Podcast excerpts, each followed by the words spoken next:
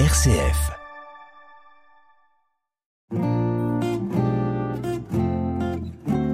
Couleur Zigane sur RCF, présenté par le pasteur Esaïel Fried.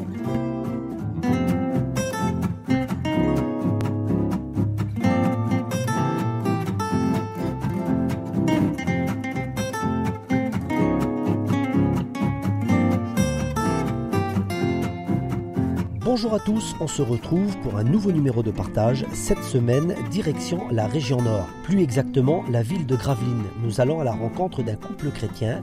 Je ne vous en dis pas plus. Il y aura au programme des cantiques et bien sûr, l'émission sera conclue par la méditation biblique qui se fera dans l'évangile de Marc au chapitre 2. Bonne écoute à tous. RCF, Couleur. Pour commencer le programme, je vous propose un extrait de l'album Venez avec nous avec le guitariste Bittel. Voici Danny.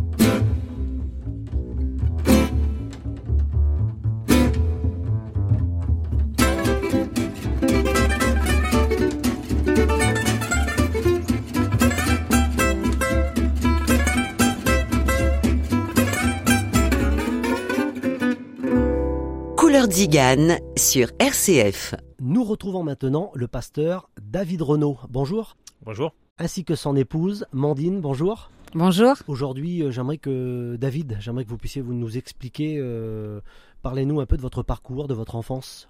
Mon enfance a été euh, pour moi un petit peu difficile. Euh, J'ai grandi euh, sur une place euh, des gens du voyage, en caravane, pendant plusieurs années. Encore actuellement, je vis toujours en caravane. Et mon enfance a été un petit peu difficile par rapport à, à un manque et par rapport à un abandon de mon père qui m'a abandonné à l'âge de 3-4 ans. Et puis mon frère était un peu plus vieux, nous étions deux à cette époque-là. Et mon frère était un peu plus vieux, on a 3 ans d'écart avec mon frère euh, Steve. Et du coup, lui, il avait à peu près, euh, à peu près 6-7 ans et moi, j'avais à peu près 3-4 ans. Donc j'ai très peu de souvenirs de mon père. Et voilà, dans mon enfance, euh, j'en ai beaucoup souffert. D'accord, donc vous avez grandi euh, dans ce contexte euh, jusqu'à... Ben, j'ai grandi dans ce contexte-là jusqu'à à peu près l'âge de, de 9-10 ans. Et ma mère s'est remariée avec un autre homme qui m'a élevé. Aujourd'hui, je, je, le considère comme mon père. Et il est mon père. Car aujourd'hui, j'en ai 40 ans. Donc j'ai passé euh, toute ma vie avec lui. Et puis euh, il m'a élevé euh, comme il a pu.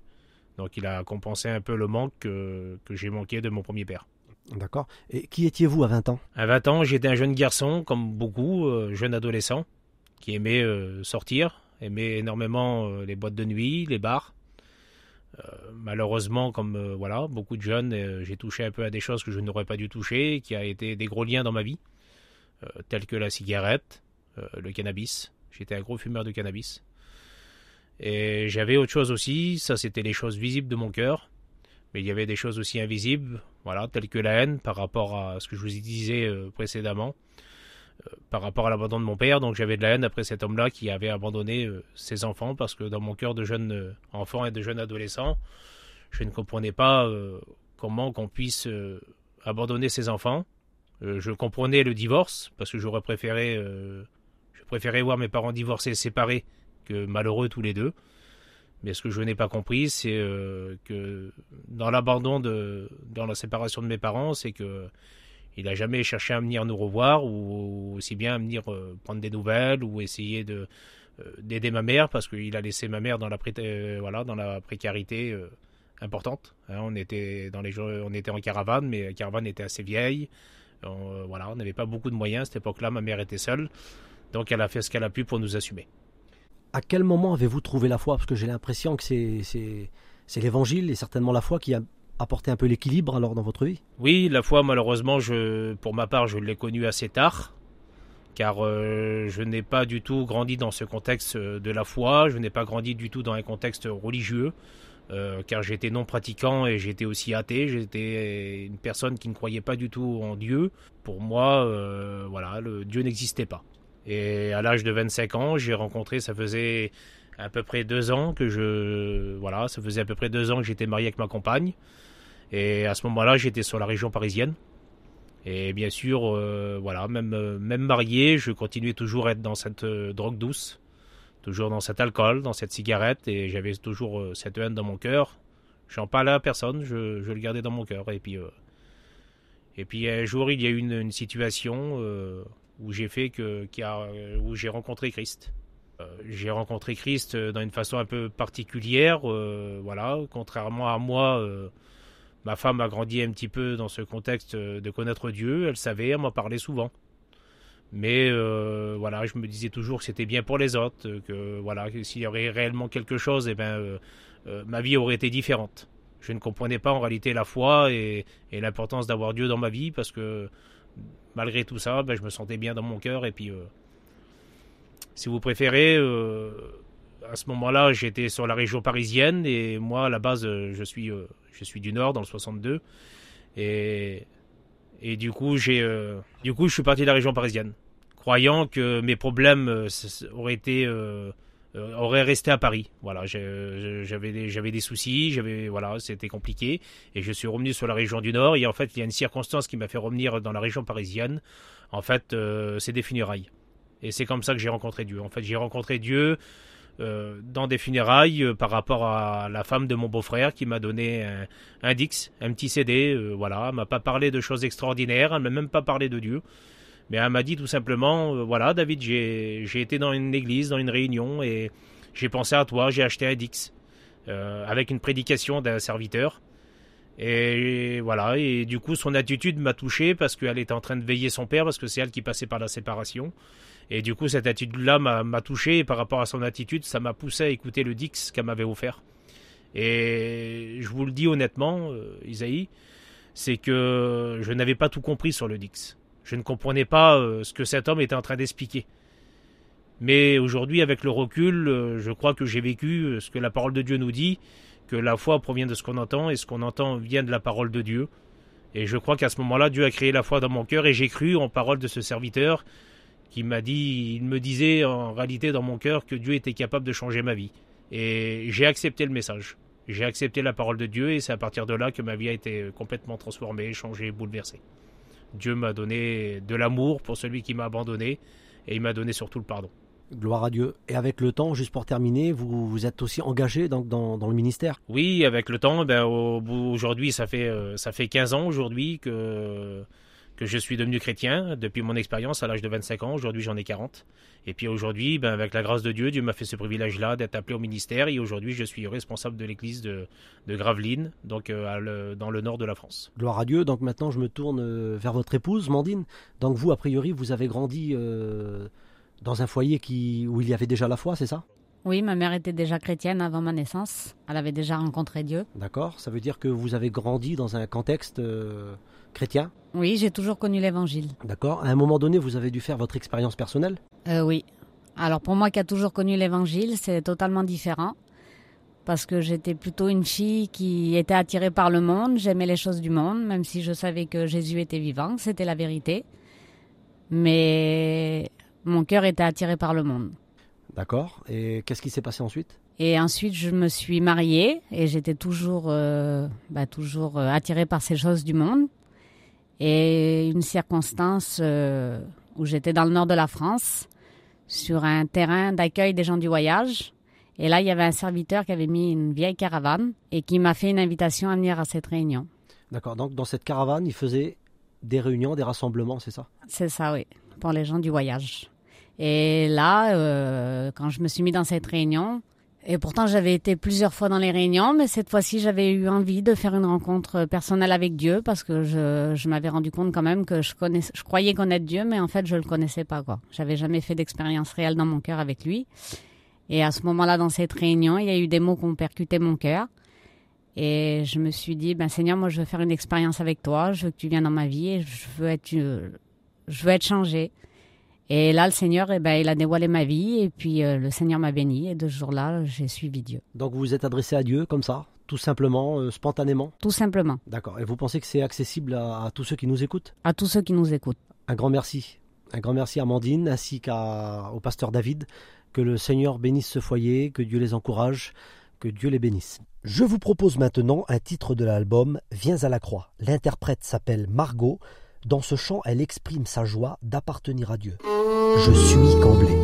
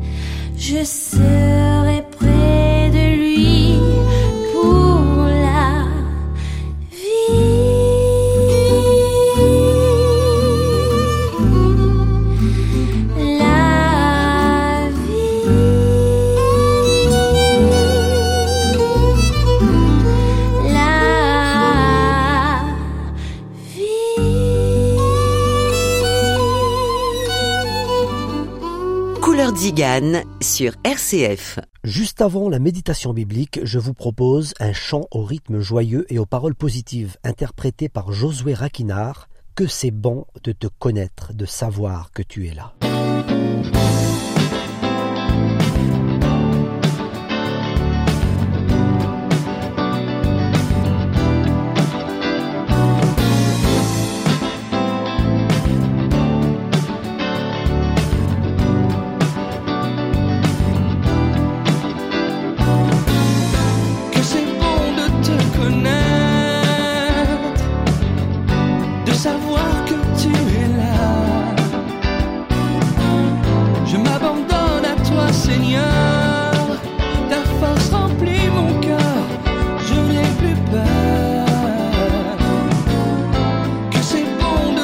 Couleur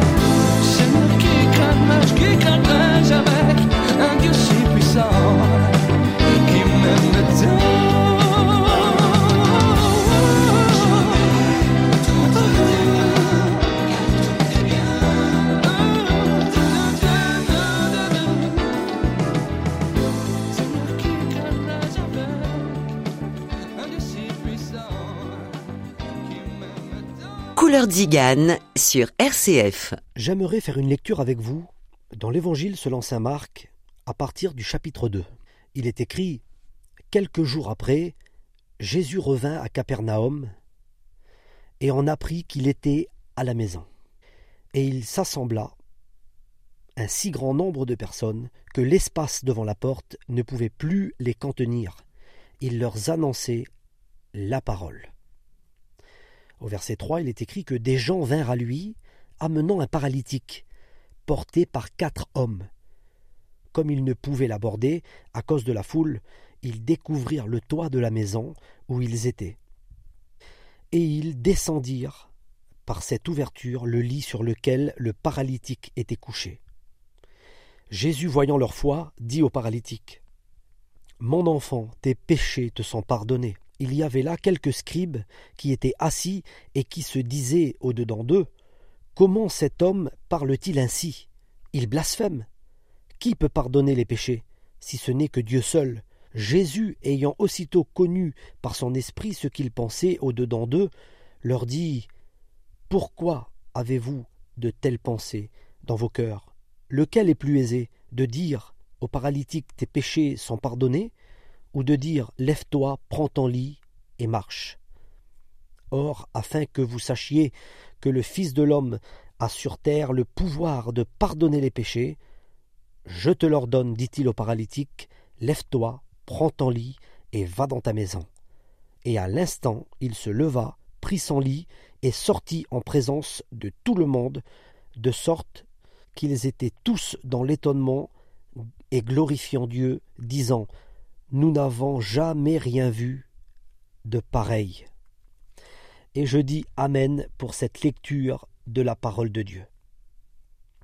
Alors y a-t-il un endroit où l'on peut trouver Jésus? Le couple d'invités de cette semaine nous ont expliqué qu'ils ont rencontré Jésus à des endroits bien particuliers. Le mari a reçu Jésus en recevant un disque de cantique dans un cimetière, alors que son épouse fut invitée à une réunion dans une caravane église.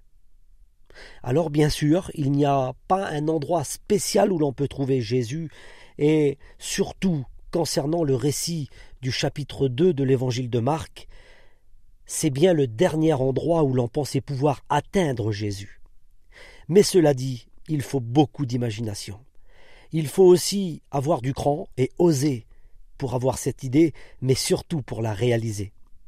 J'ai comme l'impression que ces quatre garçons qui portent ce paralytique, rien ne peut les arrêter. Et j'aimerais vous dire, chères auditrices et auditeurs, Lorsqu'une personne est déterminée à s'approcher de Jésus, il y aura toujours un accès. Et malgré les obstacles qu'il pourrait y avoir, le chemin est tout tracé. La Bible dit dans le livre des psaumes au chapitre 84 au verset 6 Heureux ceux qui trouvent leur force en toi, ils trouvent dans leur cœur des chemins tout tracés.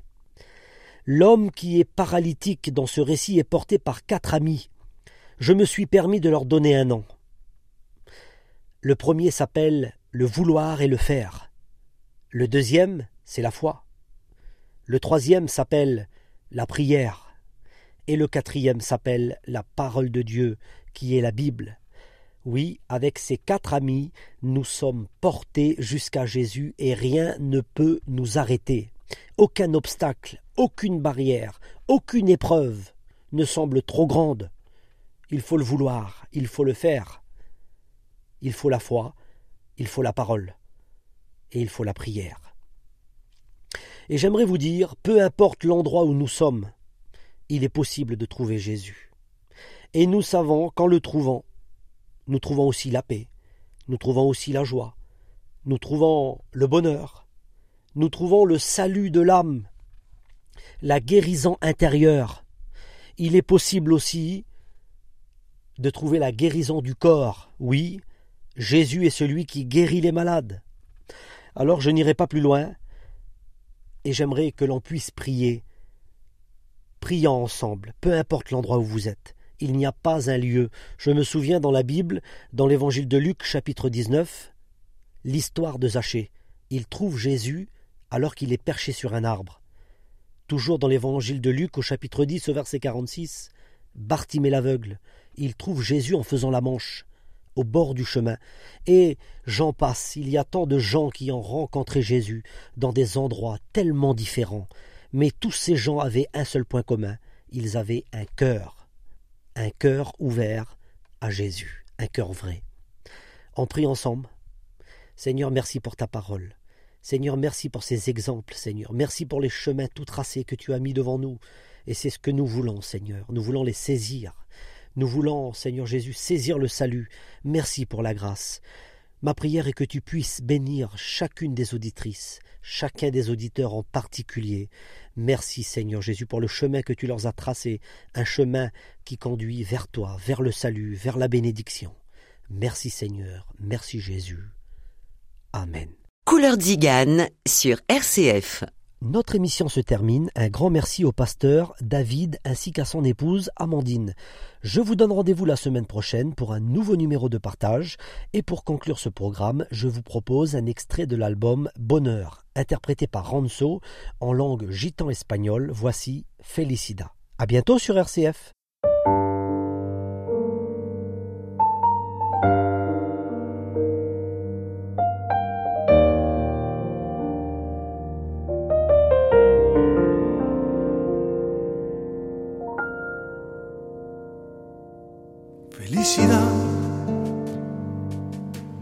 Muchos son los que te buscan, pero no te encontrarán. Han puesto mil apellidos que jamás te escribirán el verdadero sentido que tiene felicidad.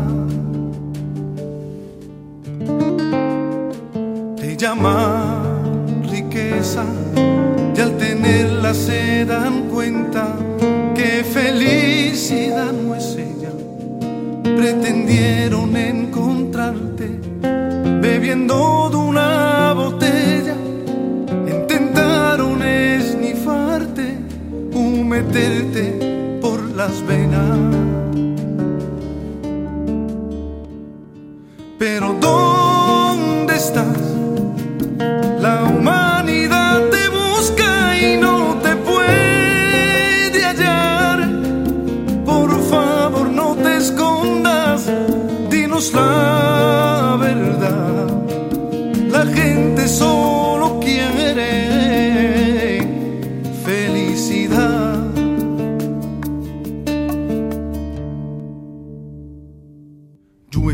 Y los que me conocen me llaman Jesús. Yo derramé mi sangre por toda la humanidad y todo el que me acepta haya la felicidad. Habitaré más humilde corazón. Rebosa de alegría los que alcanzan el perdón, como ríos de agua viva fluyen de su corazón.